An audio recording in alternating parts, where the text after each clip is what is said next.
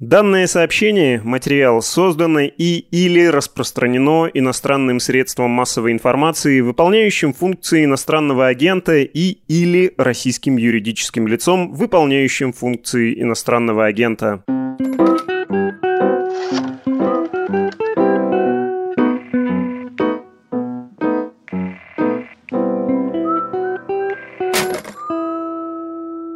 Всем привет. С вами еженедельный подкаст «Медуза» о политике, перцев и газа. У микрофонов мы. Андрей Перцев, политический корреспондент «Медузы». Константин Газа, социолог, политический обозреватель. Какой псалом надо читать? 90-й, да? Страха ночного. Да. 90-й надо читать. В общем, давайте сейчас вы за нас почитайте 90-й псалом, а мы сегодня поговорим о теме, которую мы не можем игнорировать, от которой вот мы... именно не можем. Не да. можем, да, мы от нее отбивались. Мы да. от нее отбивались. Мы делали какие-то заявления, но, в общем, развернуто по этому поводу пока не высказывались. Тем такая. Глава Чеченской Республики Рамзан Ахмадович Кадыров в текущем политическом контексте. Что случилось? Мы не будем утомлять подробностями дела Янгулбаевых. Есть э, судья Сайди Янгулбаев, судья Верховного суда Чечни. Назначен был Кадыровым в 2012 году. Снят он был Кадыровым в 2015 году. У него есть сын, сын Ибрагим, который вел уже давно активную работу в социальных сетях, оппозиционную по отношению к Рамзану Кадырову. В смысле, как, как тут тоже, давайте помним, мы разницу ввели в прошлом году. Федеральный политик, глава Чечни. Вот мы сегодня поговорим о том, как не очень удачно иногда пересекаются эти две ипостаси. Собственно, сам Кадыров рассказал о том, что судья Сайди Янгулбаев был очень расстроен, когда выяснилось, что его сын Ибрагим ведет оппозиционную деятельность в социальных сетях.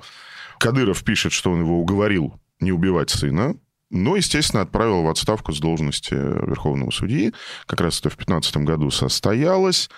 В конце января чеченские силовики насильно увезли мать Бакара Янгулбаева и жену Сади Янгулбаева, Зарима Мусаева, из Нижнего Новгорода в Грозный. Суд ее оставил в СИЗО на два месяца, она будет сидеть там. Ну, якобы за сопротивление. Да, якобы за нападение на, на силовиков. У этой истории есть некоторая предыстория, у этой истории есть уже гигантское внутриполитическое измерение, потому что в ночь со среды на четверг на этой неделе был нарушен... Президентский график. Был нарушен, а, президентский график, б, был нарушен... Ну, потому что, да, и на, накануне говорит нарушен. Песков, что никакой встречи не будет, не предполагается. 2 февраля. Да. А в ночь со 2 на 3 февраля... Чеченские СМИ, чеченские СМИ Пресс-служба, сначала, пресс-служба да. президента Чечни публикует фотографию встречи Кадырова и Путина 2017 года и пишет, что состоялась встреча Кадырова и Путина в Кремле, обсуждали социально-экономические вопросы и борьбу властей республики с коронавирусом. Ну, потом в доказательство... Кадыров, да, присылает э, видео из видео Кремля из... с башнями. Э, Да, то есть, судя по ракурсу, это Большой Сенатский дворец, из которого он снимает, собственно говоря, Тайницкую башню. И на дальше на... Ночь, ночью, ноч- да, ночной вид, да. на собор Василия Блаженного. Андрей говорит, нарушен президентский график, да, то есть внезапно пришлось ставить встречу Кадырова. Вторая вещь, Которые нарушен... отрицали публично. Которые отрицали публично. Вторая вещь, нарушен президентский протокол, потому что по президентскому протоколу это необсуждаемое правило, оно не обсуждается. По президентскому протоколу сначала о встрече руководителя региона России с главой государства сообщает пресс-служба глава государства, после этого сообщает пресс-служба главы региона. Были накладки, но это были накладки, это были не демонстративные политические жесты, это были действительно накладки. Когда, например, на сайте губернатора появлялось сообщение о том, что он летел в Москву встречаться с Путиным, а встречу его с Путиным показывали только через три недели. Да, то есть помимо ритуального, только президент может сказать, кто с ним встречался, а кто с ним не встречался. У этого дела есть еще вещь очень важная с точки зрения планирования информационного, потому что такого рода встречи кладутся в консервы. И Если что-то надо, если да, что-то надо, да, надо показать, что президент что-то делает. Такого рода встреча записана, она лежит, а, ее а, пускают в эфир, например, когда у президента нет а, никаких публичных мероприятий. Поэтому дважды были нарушены очень важные правила, на которых, в частности, держится вообще система, которую мы тут уже второй год обсуждаем. Мы получили какую-то от своих источников, какую-то реакцию. Реакция, в общем, Негативно. негативная. И э, негатив этот нарастал по мере развития скандала вокруг семьи Янгулбаевых. И, собственно говоря, опять же, в среду, накануне ночной встречи с президентом, которую в четверг подтвердил пресс-секретарь, на сайте будем следить, как она появится, появится ли она. Я думаю, что не появится. Я думаю, что фотографии не будет. Фотографии, Ни наверное, фотографии не будет, ни, ни, Ну, ни стенограммы встречи. А, А, бывает, что стенограммы нет. Обсудили там. я не помню, это тоже будет беспрецедентно, если это По-моему, будет без бывало. фотографий. Если это будет А, без, без протокольной съемки, это беспрецедентно. Тогда да. Такого не было. Без расшифровки бывало. Без расшифровки может быть, ладно. Фото, да. Да, знаешь. фото прилагается, встреча была. Собственно, Нет с- селфи, знаешь, не было. Не да. было. Да. Ну вот в этом смысле, еще раз, вот у нас долгая-долгая будет прелюдия. Рамзан Ахватович Кадыров прекрасно знает, как устроено российское инфопространство. да. Не надо его красить в черты такого вот саидовского ориентализма. Он очень хорошо ориентирующийся в э, информационной борьбе человек. Мне говорили, что он неплохо по-французски говорит. Не знаю, к чему этот факт. Мы еще, Но- мы еще посмотрим, кто в этом доме Бодрияр. да. Где они, в Кремле сидят или в Грозном?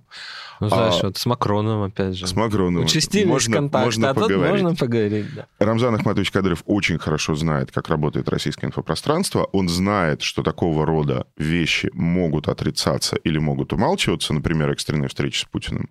Поэтому по каким-то причинам, которые мы попытаемся обсудить, хотя мы их не знаем, я сразу хочу сказать, мы не знаем, что случилось на самом деле, по каким-то причинам ему было нужно показать, что встреча на самом деле была до того, как это подтвердил Кремль.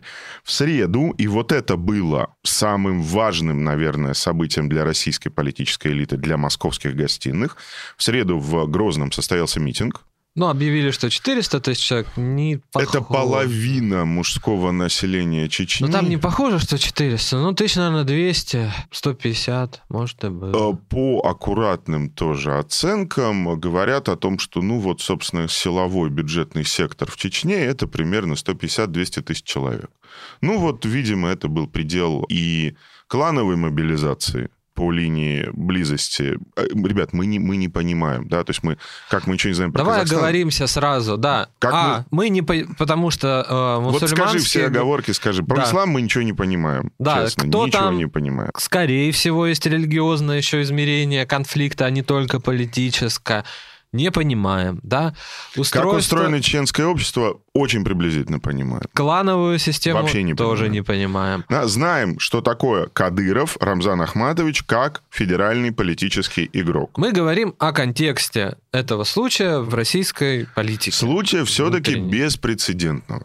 То есть вот вся эта история, которая вчера закончилась митингом и ночной встречей с президентом Путиным, вся эта история является, в общем-то, вот пока на моей памяти, если мы отбросим первые пять лет президентства Путина, когда это было связано просто с борьбой с террором, да, и в которую президент был активно вовлечен, вот после этого такого рода события не происходили. Сначала я очень аккуратно расскажу, как мне знающие люди объяснили принципиальную важность конфликта с э, семьей Янглбаевых для э, Рамзана Кадырова, для главы Чечни. Потом в целом поговорим про него как про игрока.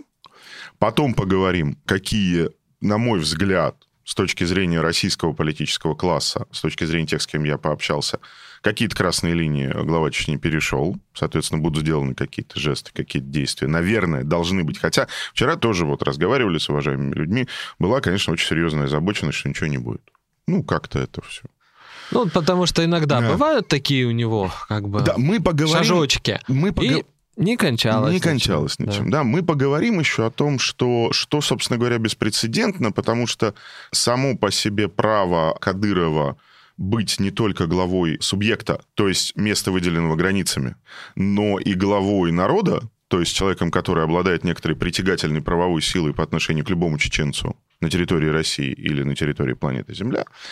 Мы об этом поговорим. Это давно случилось. Не на этом сюжете мы об этом узнали. Поэтому нужно понять, что в том, что произошло, выходит за некоторые рамки того, как принято, как должно быть. Или не выходит. В самом-самом-самом конце я, может быть, скажу несколько слов по поводу того, что вот у нас сейчас сложились две очень интересные полемики, которые вообще, во-первых, показывают, а, насколько Россия большая сложная страна, как наш президент и сказал. Видимо, вот он же на этой неделе сказал, что русский мир очень сложно устроен. да, и, видимо, это тоже была какая-то настройка внутренняя навстречу, возможно, или на какой-то контакт с Рамзаном Ахматовичем Кадыровым. Наш президент сказал, что Россия очень сложно устроенная страна. Это правда так. Почему это правда так? Потому что вот есть два вопроса, которые как будто бы не связаны.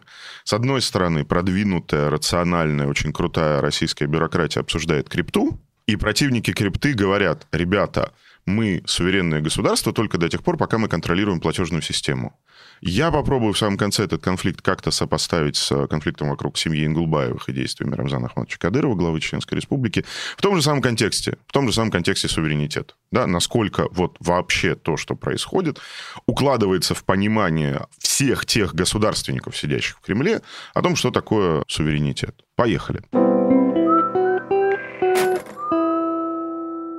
Давай сделал Юнгулбаевых. Я начну и быстро очень объясню, просто перескажу, да, потому что, опять же, ты сказал только, что мы в этом ничего не понимаем.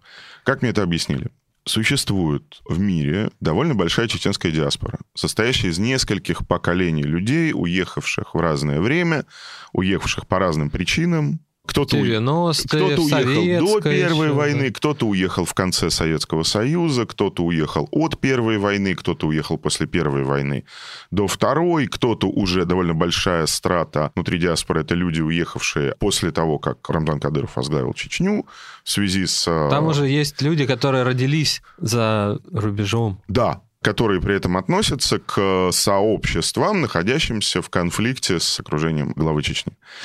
Эта диаспора является для главы Чечни таким же предметом заботы и обеспокоенности, как и республика. Постольку, поскольку мы не знаем, о чем договорились Путин с Кадыровым в 2004 году, после того, как первый президент Чечни Ахмад Кадыров погиб в результате террористического акта, и Рамзана Кадырова привезли к Путину в Кремль, и у них был разговор, после которого стало понятно, что преемником Ахмада Кадырова станет Рамзан Кадыров. Там был короткий период пересменки, когда президентом республики был Алло Алханов, потому что Кадырову не было еще 30 лет, он не мог выдвигаться, у них был конфликт, который в этом конфликте, разумеется, победил. Мы не знаем, о чем тогда договорились президент России Путин с э, Рамзаном Ахмадовичем Кадыровым. Я предполагаю, что одна из составляющих этой договоренности, это мое предположение, заключалась в том, что это аргумент понятный, что Кадыров, как человек, который гарантирует Путину, Москве и российскому народу замерение в Чечне, как бы победу над терроризмом в Чечне, должен обладать некоторыми особыми полномочиями в отношении не только республики, но и чеченцев вообще. Да?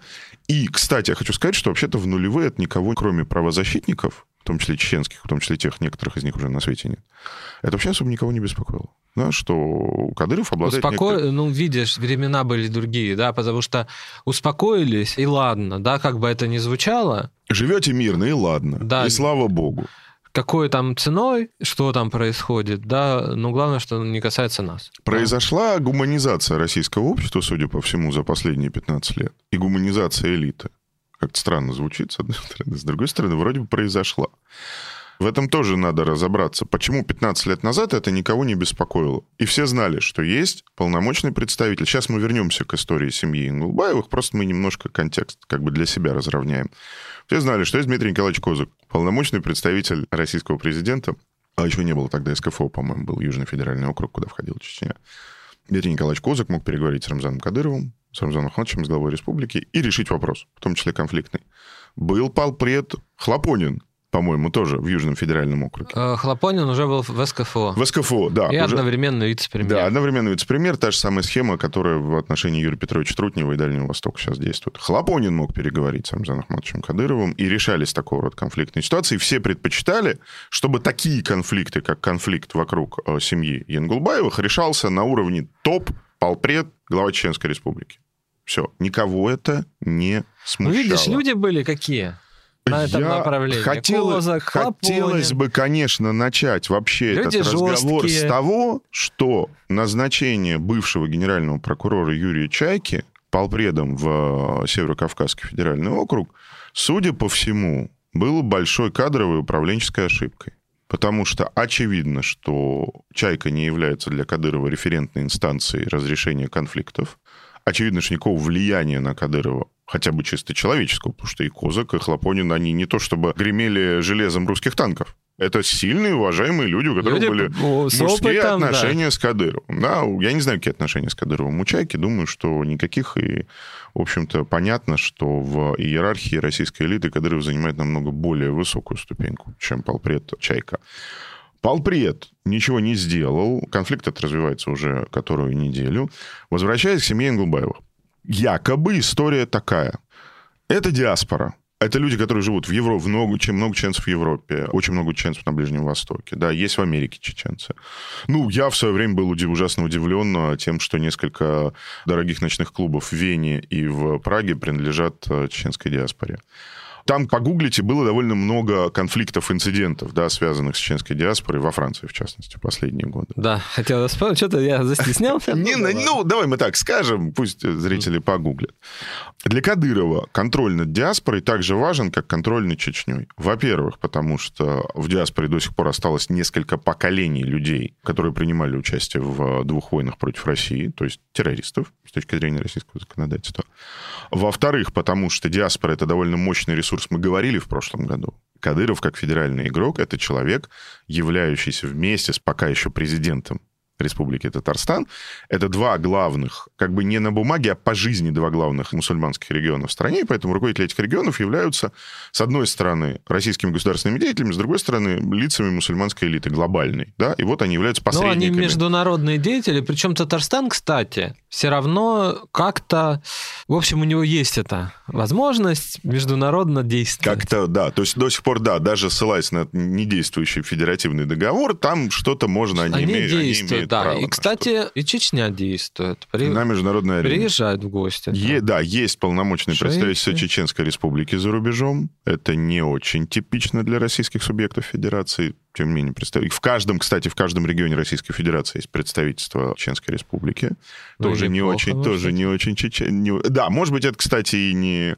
Это не очень типично, но, может быть, это неплохо. В диаспоре в последние несколько лет я не могу обсуждать причины, потому что я о них не знаю, да, я рассказываю версию. Сложилось достаточно деятельное, достаточно активное сообщество людей, выступающих против власти Кадырова в Чечне. Они действуют так, чтобы это оставалось исключительно внутри чеченским вопросом. Они не адресуются Кадырову как к российскому политику, они не адресуются к российскому обществу. Они рассказывают о том, что, по их информации, делает глава республики его ближайшее окружение в Чечне, и каким образом это наносит ущерб с их точки зрения, это наносит ущерб чеченскому народу. Помимо этого, это сообщество достигло такой степени самоорганизации, что оно теперь принимает участие в, скажем так, ну, опять же, повторюсь, это люди, многие из них находятся в, с руководством Чеченской Республики в отношениях кровной мести, да, как мне объясняли. Очень давний, очень-очень-очень-очень давний, да, еще, может быть, там, тянущийся больше 20 лет. В Турции произошел инцидент, были задержаны несколько якобы уроженцев Чеченской Республики граждан России с документами, с оружием, с деньгами, которые, по мнению Ну, турецких... что, как без денег-то в Турции? Что Да. Вот как это? Приехал в Турцию без денег. Без оружия еще можно, а вот без денег... Без совсем- денег лучше там не Лучше бывает. в Турцию не приезжай, да. Которые приехали туда вовсе не отдыхать, значит, не наслаждаться памятниками античности западного побережья Турции или Анталии. Кстати, вот все говорят, что если хотите насладиться настоящей античностью, ехать надо не в Грецию, конечно, а в Турцию. Могу подтвердить. Там все очень Приезжайте, хорошо да, в осталось. Анталию. Это миф, что там суперкурорт. Обычный город, близкий, вот южно такое, Средиземноморье. И много-много всякой античности Вокруг красивой. него, да. И даже в нем самом. Вот, приехали они туда наблюдать не шпили каких-то культовых сооружений, не смотреть на античность, а приехали они туда, судя по всему, заниматься ровно той деятельностью, о которой якобы, с моей точки зрения, руководитель Чечни и президент Российской Федерации договорились очень-очень давно. О том, что если какие-то чеченцы где-то замышляют что-то плохое для Чеченской Республики и, следовательно, для Российской Федерации, у главы Чечни есть полномочия в это дело вмешаться. Эти люди якобы были арестованы при содействии вот этой вот самой оппозиционной Кадырову части чеченской диаспоры, которая якобы в последние буквально несколько лет э, очень активно начала сотрудничать с европейскими спецслужбами. Про американские мне ничего не сказали. Вот удивительно, мне сказали, вот начали сотрудничать с европейскими спецслужбами. Понятно, что... Ну, я можно прямо скажу, да? Ну, я скажу, как бы, Андрей, не, не Андрей, слова мои. Понятно, что Зарема Мусаева, супруга Сайдин Гулбаева, это заложник. Ну, а что тут? А, ну да, ну это Вот заложник. так сделали. так, да, то есть это как бы, это заложник. Понятно, что интерес главы э, республики состоит в том, чтобы показать этой самой диаспоре, а считается, что Ибрагим Янгулбаев как бы изобличен кадыровской разведкой. То есть с точки зрения Рамзана Ахматовича Кадырова, этот человек точно причастен к выдаче его людей, якобы его людей, арестованных спецслужбами Турции. Да, еще надо, конечно, сказать, что если у Миниханова с Эрдоганом все-таки отношения сложные, но скорее ну, на уровне пантюркизма хорошие, да. Ну, даже Туркиш летает, пожалуйста, в Казань. Вот, ну, да, спасибо. Давно. То, то, Представительство то есть. Мы не будем это пытаться делать вид, что мы можем это объяснить с точки зрения знания ислама или истории региона. У Чеченской республики с руководством Турции сейчас отношения не очень хорошие. Может ну, там, быть, по-моему, были даже какие-то высказывания. Были высказывания на этот счет. Известно, что очень многие деятели Второй войны особенно, скрывались или просто жили в Турции. Известно, что Рамзан Кадыров, э, вот это красивое было заявление, мне очень понравилось, когда он сказал, что, ну, если вы хотите ставить памятники террористам, речь шла про памятник, по-моему, Дудаеву. Дудаеву, да. Дудаеву, да. В Турции, да. Да, в Турции Дудаев, это для нашего маленького зрителя, Дудаев, это руководитель самопровозглашенной республики Ичкерия, убитый российским ракетным ударом в, по-моему, в начале 96 -го года. Да, навелся на да, да, такое, это действительно такая была действительно очень, очень, очень, очень, очень такая. Это была одна из первых вообще таких вот успешных больших э, российских спецопераций. И Рамзан Кадыров сказал: ну а давайте я поставлю памятник Каджалану, то есть лидеру курдского сопротивления, то есть главному врагу турецкой элиты, то есть значит лидеру курдов, лидеру курдской рабочей партии. Соответственно, понимаете, да, то есть, во-первых, возникает некоторая оппозиционная уже организация, не просто мнение, слухи, да, понятно, то есть, ну, чеченская диаспора, она информационно насыщенная, это люди, которые постоянно обмениваются информацией с родиной о том, что везде происходит. Ну, соцсети, понимаешь, соцсети... соцсети WhatsApp, да, есть, есть вот у всех WhatsApp. У раньше WhatsApp. как-то, может, это... Раньше флешки присылали из леса. Да, может, и не присылали ничего, ну, как-то вот, знаешь, что происходило, не очень понятно. Кто кому что сказал, где сидели сказал, не сказал. На кухне, бы. да. А сейчас записал вот э, видео, да, выложил WhatsApp. Один другому сказал нехорошо. И в итоге 100 тысяч человек посмотрел. Ну да, другой ответил. Да, они же отвечают. И сам Рамзан Ахматович отвечает. Бывает. Да, блогерам он э, К разговору о том, что вот человек, который настолько хорошо умеет пользоваться социальными сетями, как президент Чечни, у него раньше был Инстаграм. Я, вот честно сказать... Не хватает тебе? Мне, честно сказать, мне очень не хватает Инстаграма Рамзана Ахматовича Кадырова. Очень не хватает. А его, по-моему, забанили. Его забанили. Его забанил и Фейсбук, и Инстаграм. И я считаю, что, конечно, это... Ну, то есть вот это, это прям цензура. Да, это прям цензура. Это очень нехорошо. Ну, блогерский талант у него... По Инстаграму было видно, с одной стороны... Ну, то есть, во-первых, там очень какие-то красивые кадры Чечни. Все время он показывает какие-то красивые места. Во-вторых, было видно, как бы, что у него в жизни происходит, что для российской внутренней политики политики вообще важно. Соответственно, что мы имеем? Мы имеем кейс, который по норме 15-летней давности является глубоко внутренним делом Рамзана Кадырова. Да? То есть это чеченцы, которые не дают ему бороться с терроризмом. Поскольку, поскольку мы не знаем, каков был статус... На его взгляд. На его взгляд. Поскольку, поскольку мы не знаем, в каком статусе здесь, в России, находится вот эта группа чеченская, задержанная в Турции, может, люди как бы на задании были э, в широком смысле слова. Да, мы не спекулируем, мы не знаем. Но, в принципе, вообще-то, конечно, если это были нелегалы российские, то как бы это выдает, значит, выдали разведчиков наших. Ну, вот так, вот, вот так, вот так вот. Да? То есть тут тоже как бы, да. Тем не менее, эта ситуация почему-то, несмотря на то, что Дмитрий Сергеевич Лесков не считает, что ситуация в Чечне вышла из-под контроля, очевидно, что в какой-то момент она вышла из-под контроля. В какой момент она вышла из-под контроля, есть два сюжета, которые нам, ну, никуда мы не денемся, надо их обсудить. Первое, это, собственно говоря, заявление Адама Султановича Делимханова, одного депутат из... Госдумы. Депутат от Госдумы от партии «Единая Россия», один из ближайших соратников Рамзана Ахматовича Кадырова. Есть видео интересное в Инстаграме, не знаю, сохранилось? Есть, где они есть, сидят есть. на съезде «Единая Россия», он говорит, «Единая Россия, Аллах Акбар». Да. Нет, ну, Баритоном, едино, нет, он, да. он, нет, единая Россия, да, нет, то есть как бы в лояльности этих людей к некоторому набору важных для нашего государства символов мы не сомневаемся. Вопрос в другом. Вопрос сейчас в том, должно ли российское государство вообще проявить лояльность к некоторым символическим действиям э, членского руководства. Итак, видео депутат Единой России Адам Султанович Делимханов, человек авторитетный, человек уважаемый, который записал видео, обращенное к семье Сайдия Ингулбаева, объявляя им кровную месть. На чеченском языке. На чеченском Не- языке.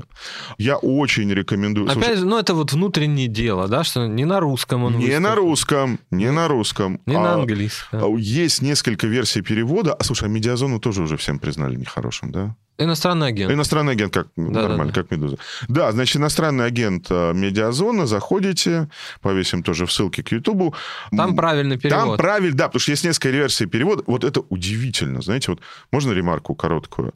Как в 94 году люди, бывшие там, рассказывали, ну, корреспонденты в основном, кто освещал Первую войну, что, говорит, же, говорит, в какой-то момент ты понимаешь, что в ФСБ нет э, ни одного человека, который знает чеченский язык. Ни одного. Как сейчас в ФСБ нет ни одного человека, который знает якутский язык. Сейчас уже учат, я думаю. Ну, я думаю, что да. Я, я надеюсь. Я надеюсь, что учат. Да, соответственно, вот правильный перевод, как нам кажется, спасибо, это Андрей обратил внимание мое, что, во-первых, Делимханов не говорит отрезать головы, Адам Султанович, он говорит, оторвем головы, что, в общем-то, соответствует русскому башку оторву или откручу. Вот я так понимаю, ну, что... на- типа надаем Ну, да, вам. да. надаем вам, да. Потому что отрезать головы, да, это прямое как бы название плана, да, что ты хочешь сделать, да, вот Да, то есть это высказывание не просто... ведет смерть, да, Да. а тут, ну, как бы вот выражение, да, устойчивое, да, устойчивое выражение. выражение. Да, спасибо. И второе, судя по переводу, вот опять же медиазона права, Адам Султанович Делимханов не говорил, что все, кто переведет это видео на русский язык, тоже являются его кровниками. Он начал обращаться к тем, кто будет это переводить на русский язык, а потом снова вернулся как бы к предыдущей теме, к обращению к семье Янгулбаевых. Он объявил кровную месть. Что здесь не так? Опять же, по нормативу понятию. 15-летнего давности все так. Он на русском записал? Нет. На русском можно было делать такого рода заявление только Рамзану Ахматовичу Кадырову. Вспоминаем, в Инстаграме Кадырова, по-моему, в Инстаграме, была опубликована фотография, где Михаил Михайлович Касьянов, бывший председатель правительства Российской Федерации до марта 2004 года, в Страсбурге, значит, он э, якобы на него, его фотографируют сквозь оптический прицел, и подпись, кто не понял, тот поймет.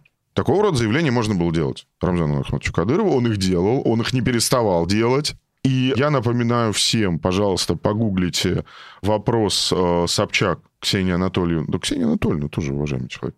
Уже. Вот. Да, э, да. Вопрос на пресс-конференции Владимира Путина в декабре 2014 года. Я цитирую вопрос Собчак. «Пока все озабочены событиями в Украине, происходят события, которые волнуют нас на территории Чеченской Республики. А именно, глава Чеченской Республики Рамзан Кадыров де-факто объявил, что на территории Чеченской Республики не работают законы Российской Федерации. Не работает Российская Конституция. А именно, публично заявил о том, что будут некие расправы над родственниками людей, обвиняемых в терактах, по которым еще не были приняты судебные решения.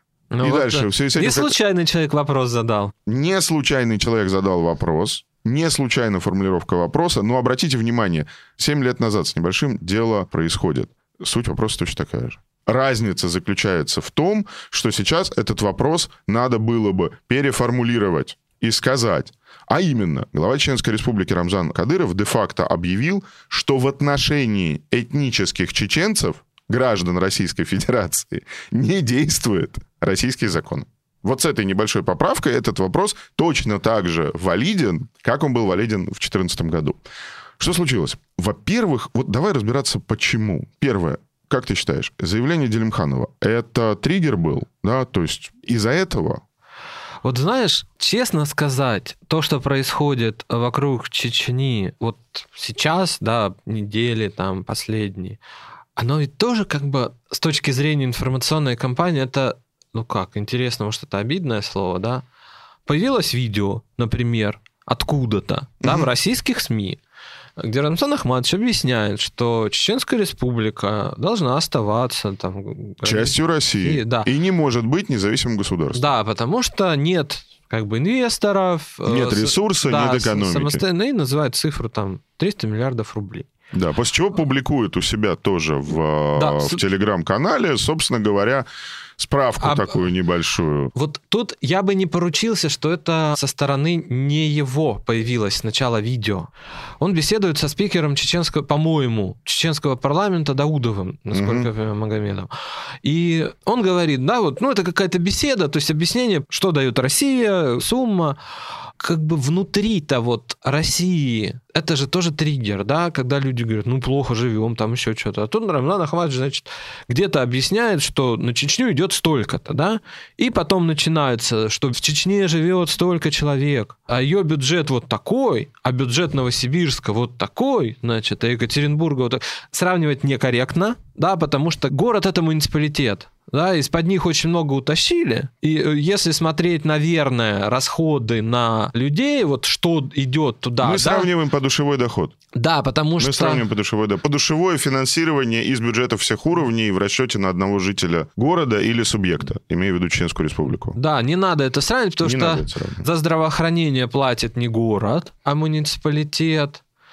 Поэтому тут смысла нет, да, у города есть другие, ну, то есть не надо. Но это болезненная вещь, да, и Рамзану Ахматовичу пришлось объяснять, а что это за видео-то такое, да, поэтому он и выложил в Телеграм-канале, да, в, где в Телеграме В. Телеграме.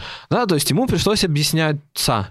И, видимо, не перед Российской Федерацией, Да, а, что- видимо, перед э, чеченцами. Ну вот что он... Что мы не можем, что, что идея построения независимой государственности чеченской, она экономически ничем не подкреплена. Ну, зачем появилось это видео, мы не знаем. Вот первое видео, оно как бы такое больше беседа, как бы приватная. И она, и скорее. это, это была, там была история, там был э, сюжет. выложил? Там было про Ингулбаевых, но там было потом, собственно, в какой-то очень странной связи. Потому оно внутрь-то идет не очень хорошо, да, потому что внутри начинаются. А почему туда идут деньги?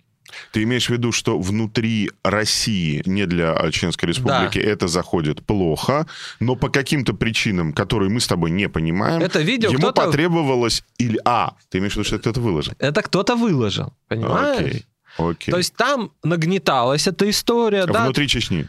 Нет, внутри России Внутри получается. России. Получается, да. внутри России, да. Получается так. Ну, то есть, что сначала произошло? Сначала произошло вроде бы как внутреннее дело, они... Зарем Мусаева. Да, чеченская тема пошла. Все повозмущались, и это затихло в какой-то момент. Да, то есть тут понятно, они сами, они не отрицают, привезли, показали ее, что вот она- омбудсмен чеченский Да, сидит, вот да. спецприемник сидит, есть Мусаева. по их да. пред- Ну, то есть, Типа все относительно да. культурно. да. да. Вроде все, да, и слух ходил даже ведь, что ее вернут. Говорили, что дело Зарема Мусаевой может быть передано в Следственный комитет, в Головной, на технический переулок в Москву. В общем, ее могут перевести либо в Нижний Новгород, либо в Москву в изолятор временного содержания. И вообще, да, понимаете, то есть по состоянию две недели назад эндгейм заключался в том, что с одной стороны, все понимают, что, ну, насколько я понял вот из объяснений компетентных людей, все понимают, что это дело, связанное с тем, что Кадыров должен показать диаспоре, что он ого-го, и найдем вас как бы где надо, там найдем. И с другой стороны, нужно показать, что все-таки существует какая-то общеправовая рамка в Российской Федерации, поэтому она будет сидеть в СИЗО? Да. Она будет сидеть в СИЗО в Чечне? Нет. Вот там что-то сломалось. Что, Что-то сломалось в этот момент, И судя по появилось всему. еще Да. и вот это видео. Да, Где, где разговор уже идет о том, может ли Чечня быть независимым государством, сколько Чечня получает денег из Российской Федерации, оправдано это или не оправдано. По информ... ну вот как бы по людям, я так понял, ударило это сильно. Это начались, а что он говорит? А зачем он это говорит? Ну Зачем? вот смотри, э, извини, короткая, короткая Ага. цифра, две циферки. Это из отчета счетной палаты, по-моему, за прошлый год. Выпуск бюллетеня счетной палаты номер 10 за 21 который называется «Госдолг регионов». Значит, на 127 страничке мы смотрим таблицу, в которой приведены... Раз, два, три, четыре, пять, шесть, семь, восемь, девять, десять, одиннадцать, двенадцать. Приведены 12 регионов России с самой маленькой долей собственных доходов в общих расходах субъекта за год. Значит, Республика Ингушетия в 2017 году доля покрытия расходов собственными доходами 15%, в 2020 году 11,5%. Чеченская республика, доля покрытия расходов собственными доходами в 2017 году 15%, доля покрытия доходами расходов в 2020 году 11,9%, ну 12%. Все понятно.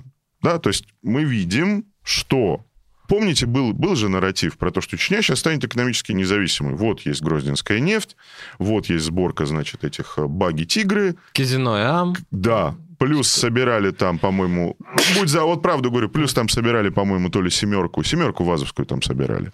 Но эта история про то, что Чечня станет экономически независимой, она Ничего себе. Ну, то есть, и вот глава, глава э, республики говорит о том, что нет, это миф. Это, Инвестор этого не, не может идет. быть. Инвестор не идет к нам, да. Каким-то образом, вот мы этого не... Мы, мы- смотрите, мы не понимаем две вещи. Первое, каким образом проблема с Янгулбаевыми связана с э, обращением Кадырова на русском языке относительно финансовой зависимости Чечни и государственной зависимости Чечни от Российской Федерации, Кто это выложил? кто это выложил, мы не понимаем. И дальше мы не понимаем, в чем особенность конфликта вокруг семьи Садея Гулбаева, почему он вдруг стал для э, московских гостиных таким как бы вызывающим да, событием. А он в какой-то момент, как мне кажется, стал. Может быть, это был просто эффект того, что очень много появилось всего, и как-то резко много стало в повестке Чечни. Было как бы, ну, Ну, как ком катит. я- да, я уже, напомню, да. собственно, с начала пандемии Рамзан Кадыров занимался пандемией регионом. И не то, чтобы вообще было в последние два года как-то особенно много. До истории с Янгулбаевыми, если ты вспомнишь, были вот эти все его тоже интересные видео, где он говорил про то, что я пехотинец Путина. Это когда у него кризис начинается? Себя не вижу ни на какой другой должности, но куда Путин пошлет, туда и пойду. Украина не государство, дай команду, разберемся, значит, за несколько дней. Тоже, да, а, пришлось Это Пескову было потом... до Янгулбаевых, Пескову ну, в самый пришлось- канун. Да, Пескову пришлось выступать. Да, Причем выступать, ну, в ироничном немножко плане, такой, не знаю, можно злой иронией назвать? Ну, назовем, когда он Ну. говорит, что это вообще такие заявления не должен он делать. Ну, потому что внешней политикой занимается президент, и, к счастью, у нас президент Владимир Владимирович Путин. к нашему всеобщему счастью, да, президент А, Российской Федерации Владимир Владимирович Путин. а, то есть для Дмитрия Сергеевича высказывание такое. Оно, Смелое. Оно... Давай суммировать, смотри. Ну, не то, что он трус. В смысле, оно вот как бы прям четкое. Давай суммировать. Первое. В начале 22 года Рамзан Ахмадович Кадыров делает попытку включиться в повестку вокруг Украины, внешнеполитическую. Это его сильная карта. Ну, он да, это он иногда делает. говорил. Он Ну, в- все побежали, и я побежал. Да. Да. Причем включиться как бы не с позиции, опять как мы вот... Все видели заявление Николая Платоновича Патрушева на Пискаревском кладбище сделанное? Спасибо, человек появился. Мы сказали, что его давно не было. Он появился. Сделал заявление, в котором сказал, что, конечно, ну, в России в мыслях не может себе представить войну с Украиной. И МИДа было после этого, заявления. В тот момент, да, когда, собственно, уже... И вот это- МИДу спасибо. и МИДу спасибо, да. МИД тоже сказал, что немыслима война России с Украиной. Ну, блин, как бы да, в 2014 году была мыслима, а теперь немыслима. Ну, слава богу, это большой прогресс за 8 лет. Попытался Кадыров включиться в эту повестку, естественно, на позициях крайнего ястреба, как бы немедленно давай воевать. Ничего не случилось. Появился комментарий Дмитрия Сергеевича Пескова.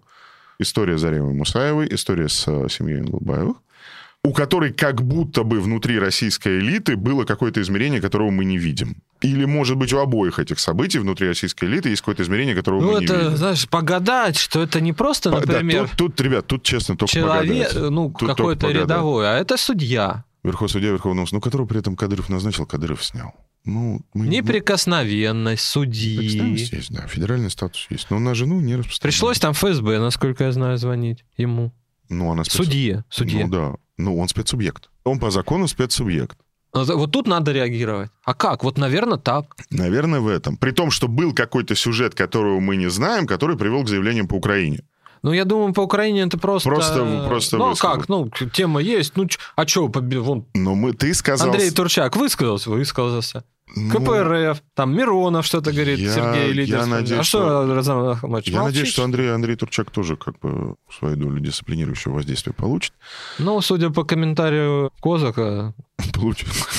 да, потому что... ну, Окей. Получается, что у нас то ли это два разных сюжета, то ли это один сюжет. Там есть что-то, чего мы не видим, и про это И нам... не стесняемся об этом говорить. Да, и про это нам никто не может рассказать. Но Андрей сказал одну очень умную мысль, мы сейчас к ней немедленно вернемся. Ты сказал, что когда глава Чеченской Республики начинает говорить о том, что я себя ни на какой другой работе не вижу, я пехотинец Путина, что президент скажет, то я сделаю, это некоторый сигнификатор кризиса, какого-то кризиса. Что-то происходит, Что-то случилось. Да. Мы- опять же, мы не знаем. Потому что все, конечно, в московских гостиных немедленно начинают говорить, да нет, вот он до Путина дозвониться не может. Какой-то вопрос у него срочный, он не может дозвониться. Да? И вот он, значит, начинает... э, Ну, как у нас, такие- как с Байдена. Вот ты сейчас параллель провел, конечно. Да, то есть Надо да. поговорить. Надо бить барабан Обострил, войны. да. Обострил немножко. Да, мы не понимаем. А дальше, собственно говоря, случилось на этой неделе событие, имея в виду митинг в Грозном. А, по-моему, митинг сказали. они собирали в похожей, кстати, какой-то ситуации критической. Да, но там был митинг. Вот сейчас я... Давай я разницу проведу. А, Есть разница, Андрей, потому что там, если бы все было как обычно, это был бы митинг в поддержку политики Владимира Путина. Это был бы митинг против Украины, это был бы митинг против США, там бы сжигали американские флаги. Понимаешь, да? Собрать 200 тысяч человек в рабочий день на митинге, на котором не высказывается лояльность президенту Путину, а сжигаются портреты представителей вот этой вот враждебной с точки зрения главы Чеченской республики семьи, враждебной республики, враждебной народу, вот это новация. Это Митинг, на котором не говорится о том, как мы хорошо живем, как силен союз России и Чеченской республики. Митинг, на котором... Кадыров сам не присутствовал, по-моему. нет, не, Не присутствовал, да. И митинг, на котором, собственно говоря, производится только такая достаточно мощная идеологическая накачка против врагов чеченского народа, а именно против семьи Нгулбаевых. Вот это, собственно говоря, и был триггер, который, с одной стороны, привел к э, встрече ночи среды на четверг, к встрече Кадырова с э, президентом, и, собственно, вызвал гигантскую обеспокоенность в российской элите. Обеспокоенность уже какого уровня? В пятницу на этой неделе начинается очень важный, очень ответственный визит президента Российской Федерации в Китай в связи с открытием зимних Олимпийских игр в Пекине. Это очень большое событие. Китай стратегический партнер. Китай наш стратегический партнер. Да, всегда говорят, это и для пропаганды очень важно. как Китай бы. наш стратегический партнер. Никакой план анаконды не сработает, пока у нас есть наш союзник, наш друг Китай. Ну, и это же еще объяснялка, почему мы, например, не очень-то с Европой и со Штатами. Ну, вот мы с Китаем. Мы с Китаем, да. У нас вместо них есть Китай. Глава государства на четверг, на 3 февраля этой недели, у него в информационном графике было два очень важных текста. Первое – это программная статья президента о российско-китайских отношениях в Синьхуа. И второе – это большое интервью, которое президент Российской Федерации дал э, медиакорпорации Китая ее руководителю. Это как наш Сергей Михайлов, да, наверное, глава ТАСС. Вот. Вместо этого, начиная с утра четверга, весь российский политический класс, все иностранные СМИ обсуждают только Чечню. Вот тут, понимаешь, тут уже, с одной стороны, а, внутриполитическая плоскость. Почему, значит, а, меня, значит, оштрафовали за маску там или что там еще, или с пикетом не выйдешь. Это, ну, даже не протестно, а вот нельзя собираться, там, что-то там на матч, там какая-то загрузка, значит, не та. Мгм. А тут 400 тысяч человек собралось по официальным По, официаль- по официальным, да. Да, да. 400 тысяч собралось, никто их не наказал, в масках они были. Ну, кто-то, наверное, в маске был, а кто и без маски. Я напоминаю, что Вот. продолжаются уже санитарные дела по оппозиции, где людей судят за то, что, вот, собственно говоря, они собирали Ну- какие-то якобы массовые мероприятия и находились там без масок. Ну, это оппози- А для обывателя, который, допустим, без маски задержан или вынужден носить маску, потому что боится быть оштрафован, это не хорошо. Ну как, вот они уже А им почему- а они им по- почему позволяют можно? Да, почему себе, им да, можно? Да. собираются. А почему можно? И уже сказано было, что невозможно найти. Кого привлечь? Кто собрал? Кто Непонятно. собрал, непонятно. Да, но я повторю, все-таки, когда российский гражданин смотрит на это, говорит, «Тут- тут, прости, просто в ТЦ не зайдешь без масочки, а тут много тысяч мужиков на улице Ну, вот что- что принимают происходит? Да. участие в политическом Присутствует, да? Присутствует. Особенно человек возраста среднего, да, или хотя бы нашего, начинает волноваться, потому что мы помним 90-е годы. А что там? Ну, а, а боль- что вот они Мы стоят? большие, там вот? большие митинги в Грозном в 91 году, 92 году, я это просто визуально очень хорошо помню. Это, конечно, совершенно другая ситуация, Но все-таки. но все-таки. И вот этот вот сигнал, я на этом буду настаивать. Как можно в этот формат, да, способность Кадырова мобилизовать, ну, то есть на выборах главы республики в 2021 году Рамзан Кадыров побил мировой рекорд, получив 99 целых и сколько-то там, то ли 7, то ли 6 десятых процента. Мы понимаем, что в Чеченской республике мобилизовать явку голосовательную или такого вот как бы Митинговые. митингового характера, никаких проблем. Мы не понимаем другого. А мы не понимаем, с каких пор такого рода мероприятия можно проводить не под лозунгами поддержки политики президента. У нас вообще в России не под лозунгами поддержки политики президента проводить такого рода мероприятия Ну, не принято. Не принято. Будем В говорить. нашей политической культуре это не принято. Странный эпизод. Может, это и нехорошо, кстати. Это другое дело. Нет, хорошо. А может объявить Конгресс якутского народа статичный митинг в Якутске? Да. Был Да. такое? Был такое. Ну, не стотысячный. Там была история, когда м, Это интересно, на самом деле, для сравнения. мигрант изнасиловал местную жительницу. Да.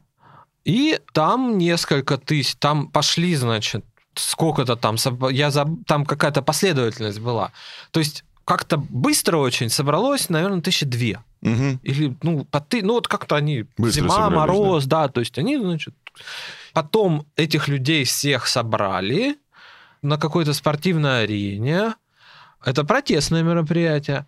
Там выступил глава республики Александр Николаев, да, Александр Сергеевич Сарданов, кстати, выступил на тот момент. Это мэр считалось, это было считано в Кремле как ЧП? Ну, было, насколько. Было, это было, да. И они выступали как лидеры якутского народа. Это было. Вот. В Татарстане не было В Татарстане не было. пока. Значит, смотрите, вот сейчас Андрей очень четко нам показал типологическое сходство этих двух мероприятий как ЧП, как чрезвычайных происшествий. Какая-то разница, наверное, есть, да, то есть, с одной стороны, в Якутии как бы власть пошла навстречу народу, да, что называется, каким-то отчаянием, значит, каким-то вот болям. С другой стороны, там были мнения о том, что сама ситуация немножко как бы кем-то была подогрета. Вот кем, да, А вот кем это хороший, почему, это да. хороший вопрос. А может быть, да, враги там Александр Сергеевич говорили, что может он сам это подогрел и собрал людей и показал, что он лидер республики. Что вообще лидер... Народа. На- да. Народа. Да, вот это тоже... Илдархан, глава, это, да. это да. очень важно тоже отметить. Но это слух. слух. Но мы тоже скажем, что это, это очень важно отметить, да, что, соответственно, в отношении к семье Ингулбаевых глава Чеченской Республики ведет себя, с одной стороны, как глава народа, то есть человек, имеющий в отношении них некоторое квазиправовое притязание, что он имеет право их изъять, наказать. Да, немножко это такое, скажем, устаревшее представление. Но Но, да, то есть некоторое квазиправовое притязание в отношении он их имеет. А вот показывать на пустом месте Москве, что напоминать, что он, собственно говоря, все то, что он делает, он делает как э, лидер чеченского народа, вот этот митинг, с моей точки зрения, и с точки зрения собеседников моих федеральной элите, он был очень неудачным. И, конечно, второе неудачное, сейчас опять вернемся немножко к этому. неудачное со стороны восприятия...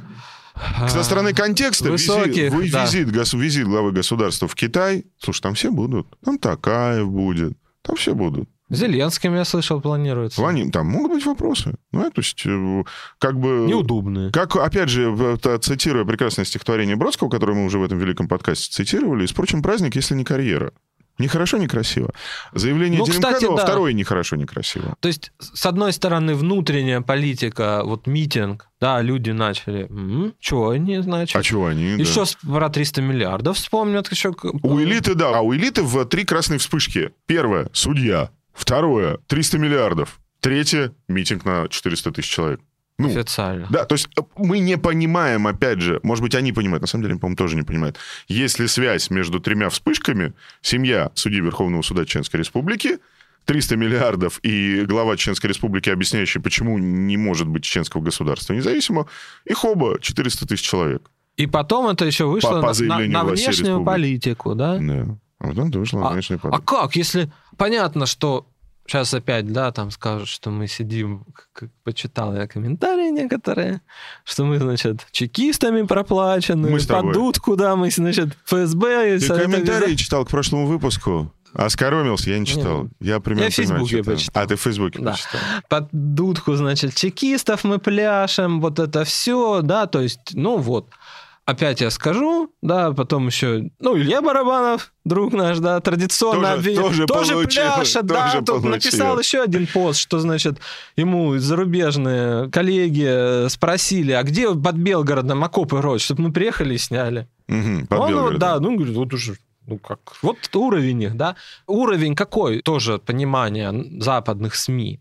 Что там А ужасы, а варварство, да, а тут скажу. они еще вышли, да, вот они стоят. Вот они это стоят, да. ужас, да. Это ужас, это мрак. Это что это происходит, значит? И э, Блумберг задает вопрос, да, Дмитрию Сергеевичу Пескову. Боится ли, значит, Путин Кадырова? Да, вот уже так, понимаешь? Сейчас карикатура появится в Шарли Эбдо. И не в Шарли Эбдо появится. По поводу, опять же, смотрите, по поводу Адама Султановича Делимханова, соратник Кадырова, депутат Государственной Думы от «Единой России». История 13 года. Погуглите, пожалуйста, Журавлев. Тоже вспомнил великий хроникер. Наш Андрей, брат Андрей вспомнил. Журавлев, Делимханов, драка. Как заявил Журавлев коммерсанту... Коммерсант еще писал. Коммерсант еще писал, да. Там эта история была, значит, Членскому депутату Делимханову, то есть не понравился пост Журавлева, читаю заметку BBC, тоже повесим, повесим из хулиганских соображений. Также не понравился пост Журавлева в одной из социальных сетей. Оба депутата Единой России, Алексей Журавлев и Адам Султанович Во фракции, да. Оба во Алексей фракции. Журавлев лидер партии Родины, но тем не менее Был во, во фракции, да, он одномандатник. Он во время тоже. этой словесной перепалки Делимханов ударил его по голове и завязалась драка. Прибежали помощники охраны. Далее Думец рассказал. У Адама Султановича выпал золотой пистолет. Не знаю откуда. И мы решили прекратить все действия. Поэтому ну, а, вот давайте так. Журавлев-то человек храбрый. У меня есть ощущение, что вот это видео Делимханова форсится уже на российскую аудиторию людьми, которые рассчитывают на то, что вот про то, как вообще работает и живет Адам Султанович Делимханов, никто не помнит. Что, в принципе, для Адама Султановича Делимханова, уважаемого человека, объявить кому-то кровную месть на чеченском языке, это как бы не норма жизни, но он это делает не первый раз, не второй раз, и не третий раз, и не четвертый раз публично. Поэтому все-таки, все-таки здесь есть какой-то момент, которого мы не понимаем. Здесь есть момент какого-то вбрасывания, уже совсем с другой стороны, не с стороны Чеченской Республики, а есть момент какого-то вбрасывания, конечно, чеченской тематики. Кто-то делает. Как тематики, ровно как ты говоришь, ну вы посмотрите на них сидит, значит, депутат Государственной Думы российского парламента и в переводе на русский язык обещает отрезать голову. Такой чистый ориентализм, да, то есть вот абсолютный другой. Тут вопрос сигнала, потому что Делимханов обращается к одним, которые а итоге, понимают а это. в итоге он общается со 100 миллионами граждан Российской Федерации. Да. То есть которые он, это не очень Он понимают. обращается к людям, которые, ну, хорошо. Смотрите, там есть признаки, конечно, 119 статьи угрозы убийства. Потому что как он... переводить? Как переводить, да. да. Объявить кровную месть, не говоря «я тебя убью», не уголовное преступление. В 119 статье угроза убийством написано, что ты должен сказать «я тебя сейчас убью». Тогда это угроза убийством. Есть отягчающие обстоятельства. Никаких отягчающих обстоятельств в том, что сказал Делимханов, нет, потому что он их угрожает убить как врагов, а не как чеченцев, судей, то есть не по принадлежности их какому-то, он их угрожает убить по принципу... Если значит, он угрожает. Если он угрожает, да. Что тоже очень сильно зависит от перевода. Так что вот здесь есть элемент того, что эту историю, это видео, очевидно, форсит. В истории про встречу с Путиным, наоборот, получается, что ее форсят не враждебные Кадырову силы в российской элите, а как бы сам глава Чеченской Республики.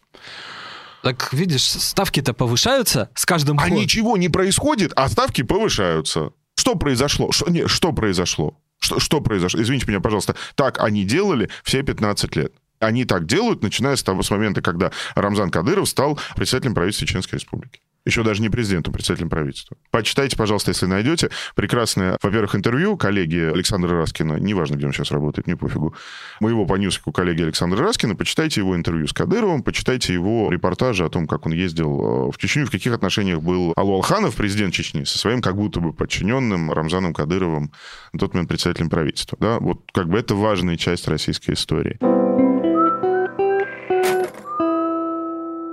Давай так аккуратно. Есть в федеральной элите люди, которые считают, что неправильное отношение выстроено между Чеченской Республикой и Москвой. Есть. Есть. Это скорее вот силовые структуры. Скорее силовые структуры. Скорее люди, которые имеют некоторую память по поводу того, что происходило в Чечне 20 лет назад. У них и к другим республикам Кавказа похоже. А, похожие отношения. Ну, а... не ко всем, конечно. Ну, да. Ну, то есть это такая вот, да. То есть здесь, понимаете, тоже мы... То есть на самом деле вообще может оказаться так, что мы либеральные СМИ, да, то есть мы такие как бы 400 тысяч чеченцев вышли на улицу Грозного сжигать портреты. Адам Султанович Делимханов угрожает кого-то убить в видео, которое, видишь, оказывается, имеет четыре версии перевода. А на самом деле, да, то есть мы, мы, мы находимся между группой Кадырова, руководством Чеченской Республики, и некоторыми, возможно, российскими силовиками, которые считают, что этот вопрос можно как-то сейчас, в связи с контекстом, Решим. Труднодоступность президента, бункер президентства, отсутствие доступа непосредственного к президенту, что этот вопрос можно как-то сейчас будировать. И в этом смысле... А может и решить. А может и решить. А может и решить. В этом смысле, коллеги, Ну, да. я понимаю, что сейчас вы опять скажете, что вы второй выпуск подряд, дорогие друзья, оперируете некоторыми связями в жанре э, теории заговора. Да, на самом деле я оперирую такими связями. Но мне кажется, вообще сюжет, связанный с Чечней, начался с э, заявлений э, режиссера Сакурова на встрече президента с Советом по правам человека. Вот этот самый сюжет, вот который мы сейчас как бы наблюдаем, у меня такое ощущение, что начался он Ну Тогда. да, с, с тех пор и не прекращается. и с тех пор, собственно говоря, не прекращается. Смотрите, полемика по поводу крипты. Люди, которые против, говорят, ребят, государство должно контролировать эмиссию платежного средства. Не может быть в стране другого эмиссионного центра, который вам выпускает платежное средство. Сторонники говорят, министр Силонов пишет, крипта новая нефть, как бы, ладно, сейчас все отрастет, будем майнить, не погибнем. А? Позиция Центрального банка, позиция части правительства все-таки в том, что, ребят, если мы суверенное государство, один из аспектов суверенитета – это монополия на печатание платежных средств. Есть такой великий социолог Николас Луман, был такой великий социолог, который, среди прочего, говорил очень важную, интересную вещь. Он говорил, смотрите, деньги и право – это одно и то же с точки зрения того, какую функцию в обществе они выполняют. Деньги – это способ коммуникации, упрощение коммуникации. Я у тебя хочу что-то купить, у нас нет денежной экономики. Я к тебе прихожу, говорю, продай мне, пожалуйста, сарай свой, а я тебе э, поле вспашу. Ты говоришь, ну мне не надо поле вспахать, я хочу, чтобы ты мне двух лошадей привез, да, и так далее, так далее, так далее. Но очень сложная коммуникация получается. Я к тебе прихожу, говорю, сколько твой сарай стоит? Ты говоришь, 500 тысяч. Я говорю, вот 500 тысяч, отдай сарай. Деньги – это способ упрощения коммуникации. Право – такой же способ, такой же способ коммуникации, как деньги. Поэтому в ситуации, когда вы, с одной стороны, говорите, Россия должна быть суверенной, Россия не может пустить, Россия не может пустить иностранных наблюдателей для того, чтобы показать, что, знаете, да, у нас есть довольно большой military installment под Ельцом, но это не имеет отношения к границе с Украиной. Извините, пожалуйста, у нас вся центральная часть страны это 200 километров от границы с Украиной. Ну, географически так сложилось. Поэтому не надо на своих картах в Нью-Йорк Таймс рисовать войсковую группировку в Волгограде огромную и под Ельцом и говорить, это все для нападения на Украину. Глупость это. Да? И вы говорите, мы не можем никого Ну, они, наверное, смотрят, вот Россия, большая страна. Да, тут группировка, тут... А ну все вот, знаешь, около Украины. А вы всё к да. Украине они, сдвинули. они в Сибири. Они все в Сибири, почему-то, да. А, вот точно так же, точно так же, как мы... То есть вы говорите, никто... Это наше дело, как наши войска ездят внутри страны. Согласен. В полемике по крипте вы говорите, нет-нет-нет, Центральный банк будет выпускать цифровую валюту. Или цифровой валюты в России не будет, потому что иначе мы не государство, да. Так вот, возможность, сама возможность существования иного правопорядка для граждан Российской Федерации чеченской национальности, принадлежащей чеченскому народу, это такое же размывание суверенитета, как возможность расплатиться в супермаркете «Магнит» или «Пятерочка» биткоином. Понимаешь, да? Вот мне кажется, что помимо того, что там есть другой сюжет, которого мы не знаем, мы так аккуратно вроде бы, да, намекнули, что, конечно, есть реваншисты. Конечно, есть люди, которые говорят, ну, неправильно, ну, ну как, ну что такое, почему, может, как-то можно как бы дешевле, может быть, как-то регион может по-другому выглядеть, да, нам не нравится. Даже если пусть регион выглядит так, как он хочет, мы ничего не знаем про волю чеченского народа. Ты знаешь что-то про волю чеченского народа? Мгм. И я нет. Ты, ты был там? Не бывал. Я был очень-очень давно, очень-очень-очень давно, совершенно в других обстоятельствах.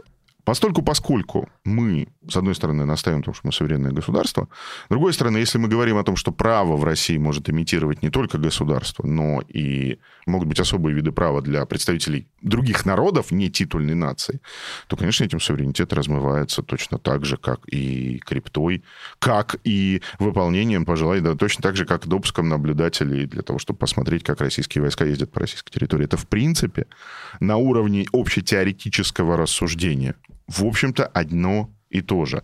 Есть вещи, которые может имитировать, как способ упрощения коммуникации, только государство. Если их начинает имитировать кто-то другой, у государства возникают проблемы. Как заканчиваются конфликты вокруг главы Чеченской Республики? Давай вспоминать. Как это может закончиться? Пока заканчивались вполне нормально. Пока заканчивается всегда так. Все сводят на нет публично. Выступает президент, говорит, бывает, но...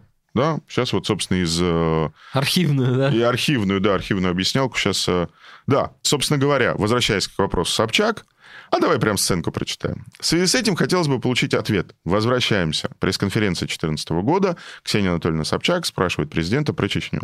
Говорит о том, что глава Чеченской республики публично заявил о том, что будут некие расправы над родственниками людей, обвиняемых в терактах, по которым еще не были приняты судебные решения. Путин, зачем ты дал ей слово? Песков, виноват. Да. Собчак, а можно я сразу второй вопрос тогда задам? Песков, по одному вопросу, давайте уважать всех. Путин, ладно, давайте второй вопрос.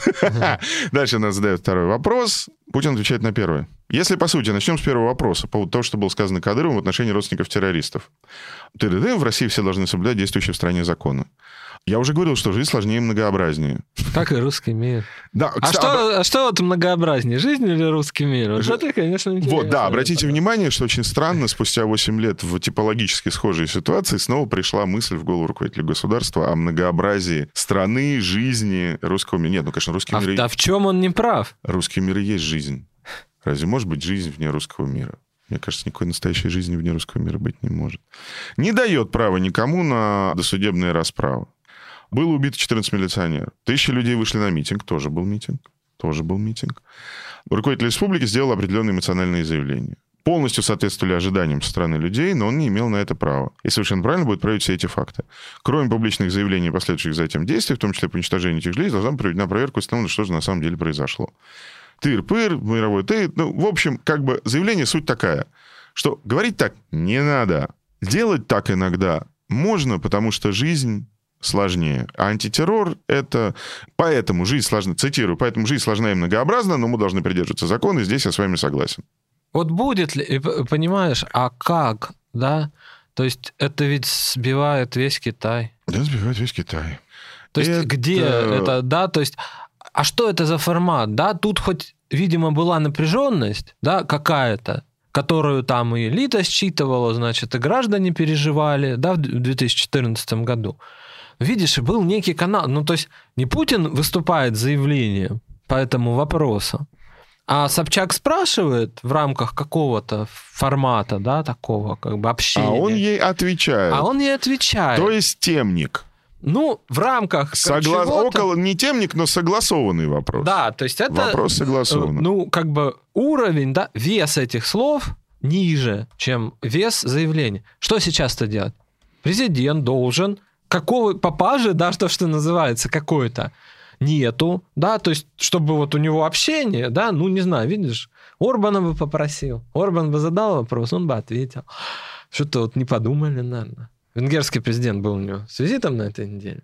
Дружественный российскому э, руководству политики. Смазана вся внешняя политическая повестка. Вся смазана. как? То есть это надо выступать за... Почему он выступает за заявление? Почему выступает за меня, я не знаю. То есть он сам решил, что этот вопрос, значит, достиг такой степени накала, что он должен... Президент считает, что в данном случае он, Он должен должен. сделать некоторое публичное заявление, которое эту ситуацию, с одной Кризис, стороны, да. разрешает, с другой стороны, указывает на то, что существует инстанция, которая как бы может указать главе Чеченской Республики на том, что объяснимо твое поведение эмоционально, объяснимо, законно Нет. не совсем. Ну, это, вот это уже тоже повышение ставки, да? То есть, а как? Сейчас-то Что как, делать? сейчас-то как выбираться будем? Ну хорошо, про митинг все ну, забудут, ладно. Мусаева они не отдадут. Я не знаю как. Я не знаю, потому что они не отдадут. мы видим некое как бы информационное вот природу которого мы не понимаем, И мы- и мы- постоянно привлекает И- внимание СМИ, а поэтому и президент. к аномалиям, с точки зрения большинства граждан России, к аномалиям политической жизни внутри республики. А, кстати, у президента есть как бы, воз- ну, такого не было. Да, это автоматически как бы, да, как Евгений Николаевич Минченко говорит, акции вверх. Чего, да? чего, чего президент может сделать? А, Ответить на обращение главреда «Эхо» Алексея Венедиктова. Который обратился, да, с Да, э, что тем, что угрожает. угрозы э, журналистам. Имея, имея в виду заявление, кстати, Делимханова или Кадырова? Он про руководство Чечни. Руководство Чечни, да. Может на него, ну, это считаю... ну, вот- нет, нет. ну, нет. вот Так- единственное, так, наверное, так, так, так не бывает. Так, так не бывает. Еще раз, куда- бывает, так, что это все спускается на тормозах, президент делает какое-то публичное заявление, после этого идет какой-то очень долгий процесс возвращения ситуации, условно говоря, в какое-то русло, в какую-то норму. И интересно, что, смотри, встреча Путина и Кадырова была, никаких заявлений по этому поводу не сделано, кроме того, что Песков подтвердил факт встречи.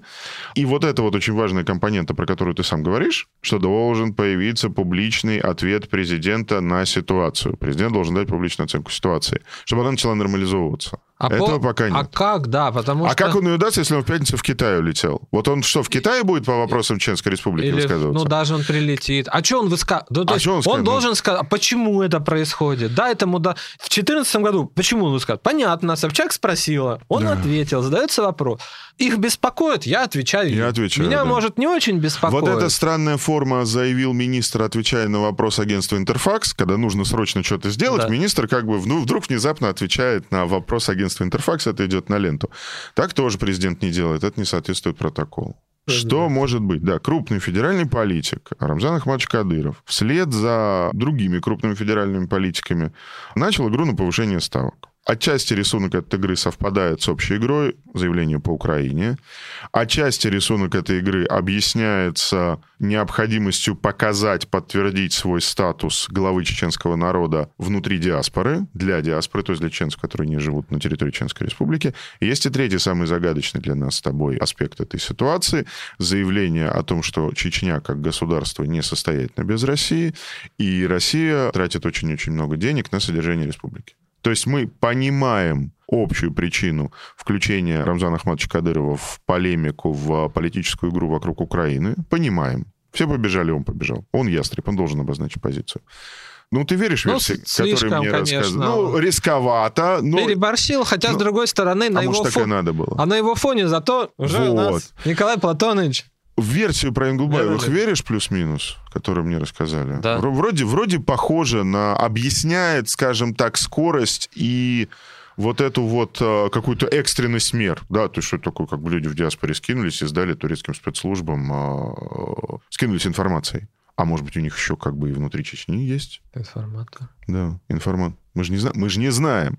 Но тут тоже более-менее объяснено. Что остается необъяснимым и зачем мы с тобой будем следить, это вот это третье заявление по поводу того, что Чечня как государство отдельно от России существовать не может. К чему это было адресовано, кому это было адресовано, кто это слил, кто это опубликовал и какая за этим стоит игра, мы с Андреем честно говорим, Не знаем, но, но не знаем. допустим, когда мы говорим про международное, ну вот про обострение, мы примерно понимаем, что есть экономические причины, есть политические причины, по которым оно нежелательно. Хотя бы для нашего руководства. Окей, И там это понимание есть. есть. Мы об этом знаем. Мы об этом знаем. Поэтому, ну, как бы надеемся, да, что все будет в порядке. Ну, в смысле, вот сценарий такой, да, вот норм- Тут-то, а что кого ограничивает? в Повышении ставок. А что? Вот сейчас они, потом какой-то, Другой значит, регион. а, Не-не-не, в смысле я имею в виду, что сейчас на чьей стороне, да, кто повысил? Митингом они повысили, и встречей они повысили, да, со стороны... э, что они чечен- два раза Москву переиграли. Чеченское руководство, да. Они переиграли Москву два раза за один день. Уважаемые люди в Москве тоже сидят, а как? А как? да? Которые, например, может стоять за распространением этого видео про 300 миллиардов. В своих каких-то Да, в своих. А, вот они тут так, да, повысили. А мы сейчас еще что-то сделаем, куда-то, значит, направим. И вот они чем рискуют? Ничем. Ничем. То есть, получается, что Кадыров больше рискует, чем те, кто стоит за Ну, вот а этим вот тут- каким-то, а- за вот этой информационной а- а игрой это на знаешь- повышение ставок. А это знаешь как? Вот я точно не знаю, да, тут скажут теория заговора, психология, там еще что-то, аналогии неуместны. Но, допустим, американские коллеги, да, поймали же наших за больное место, куда можно бить. Имею в виду ситуацию на Украине. Да. Вот как поймали. их, да, там вот на понт взяли, да, может... там Ограничили чём-то- коридор, заставили да, плясать со свою дудочку. да, да, там, да. то, на что как бы вот будет реакция, да. Понятно же, как бы нрав горячий Рамзан Ахмад. Понятно. Может делать эмоциональные заявления, сам говорит об этом, что, ребята, иногда как бы Мо- ну, да, делаю могут эмоциональные могут заявления. э, этим воспользоваться люди. Враги его. Могут. В российском, в российском Могут, руководстве. да, Могут, довести могут. ситуацию до такой степени обострения, что сказать президенту, «Ну, смотри, что делать. А дальше перед нами с вами, дорогие читатели и Ну, это корида называется. Да, А- это называется А дальше корида. самый, вот видишь, дальше самый главный вопрос 22 года, судя по всему, звучит так. А что здесь вообще? Кого от чего останавливает? Кто здесь кого от чего может остановить? да? То есть мы понимаем, что в этой ситуации... Ну вот когда нет когда- больших денег и политики в смысле резкого да, падения там, уровня жизни, да, что все, да, и смели нас, И да, смели, к да. чертям уже, да, уже, Уже и на- нет у нас. И нас нет, да. А когда тут он вопрос играет, ну, 300 миллиардов это много, ну, не знаю. нет. Не очень Не много. очень. В рамках, да, вот чем ворочают эти люди. А, а вот к- тут-то что остановит? Я не понимаю. Вопрос о том, что, собственно говоря... И кого остановит? Да, что, собственно говоря, связывает не Россию и Чечню, не руководство России и руководство Чеченской Республики, а что, по большому счету, связывает российскую элиту с тем политическим стилем, носителем которого является Рамзан Ахмадович Кадыров, и хочет ли российская политическая элита иметь с этим стилем что-то общее? Вопрос, на самом деле, на который у нас пока нет ответа. Более того, мы с Андреем вполне допускаем, что те люди, которые стоят за обострением ситуации и которые, в общем-то, которых можно назвать врагами Кадырова в российском руководстве, что эти люди тоже очень плохие, очень нехорошие. Ну, то есть... уважаемый, знаешь. Да, да, очень уважаемые, но для нас, для нашей маленькой либеральной табуреточки, что те, что эти, как бы одни страшнее других. Чего, ждем публичного заявления президента, которое может быть сделано только после возвращения из Пекина. Оно не может быть сделано в Пекине, Или не ждем. или не ждем вообще, да, и хочется выразить, э, так сказать, ну, не соболезнование, но хочется как бы сотрудникам пресс-службы российского президента, которые сейчас должны сделать все для того, чтобы западные СМИ ни в одном из форматов общения с российским президентом не могли такой вопрос задать. Ну, кстати, это может и неплохо. Ну, Вот. то есть, Очень наоборот, может, надо... с- с- с- Все-таки, а вот теперь, а вот, вот принципиальный эстетический спор. Хорошо, интересно, давай об этом типа пари заключим. Пекин, зарубежный визит главному союзнику на фоне внешнеполитического обострения.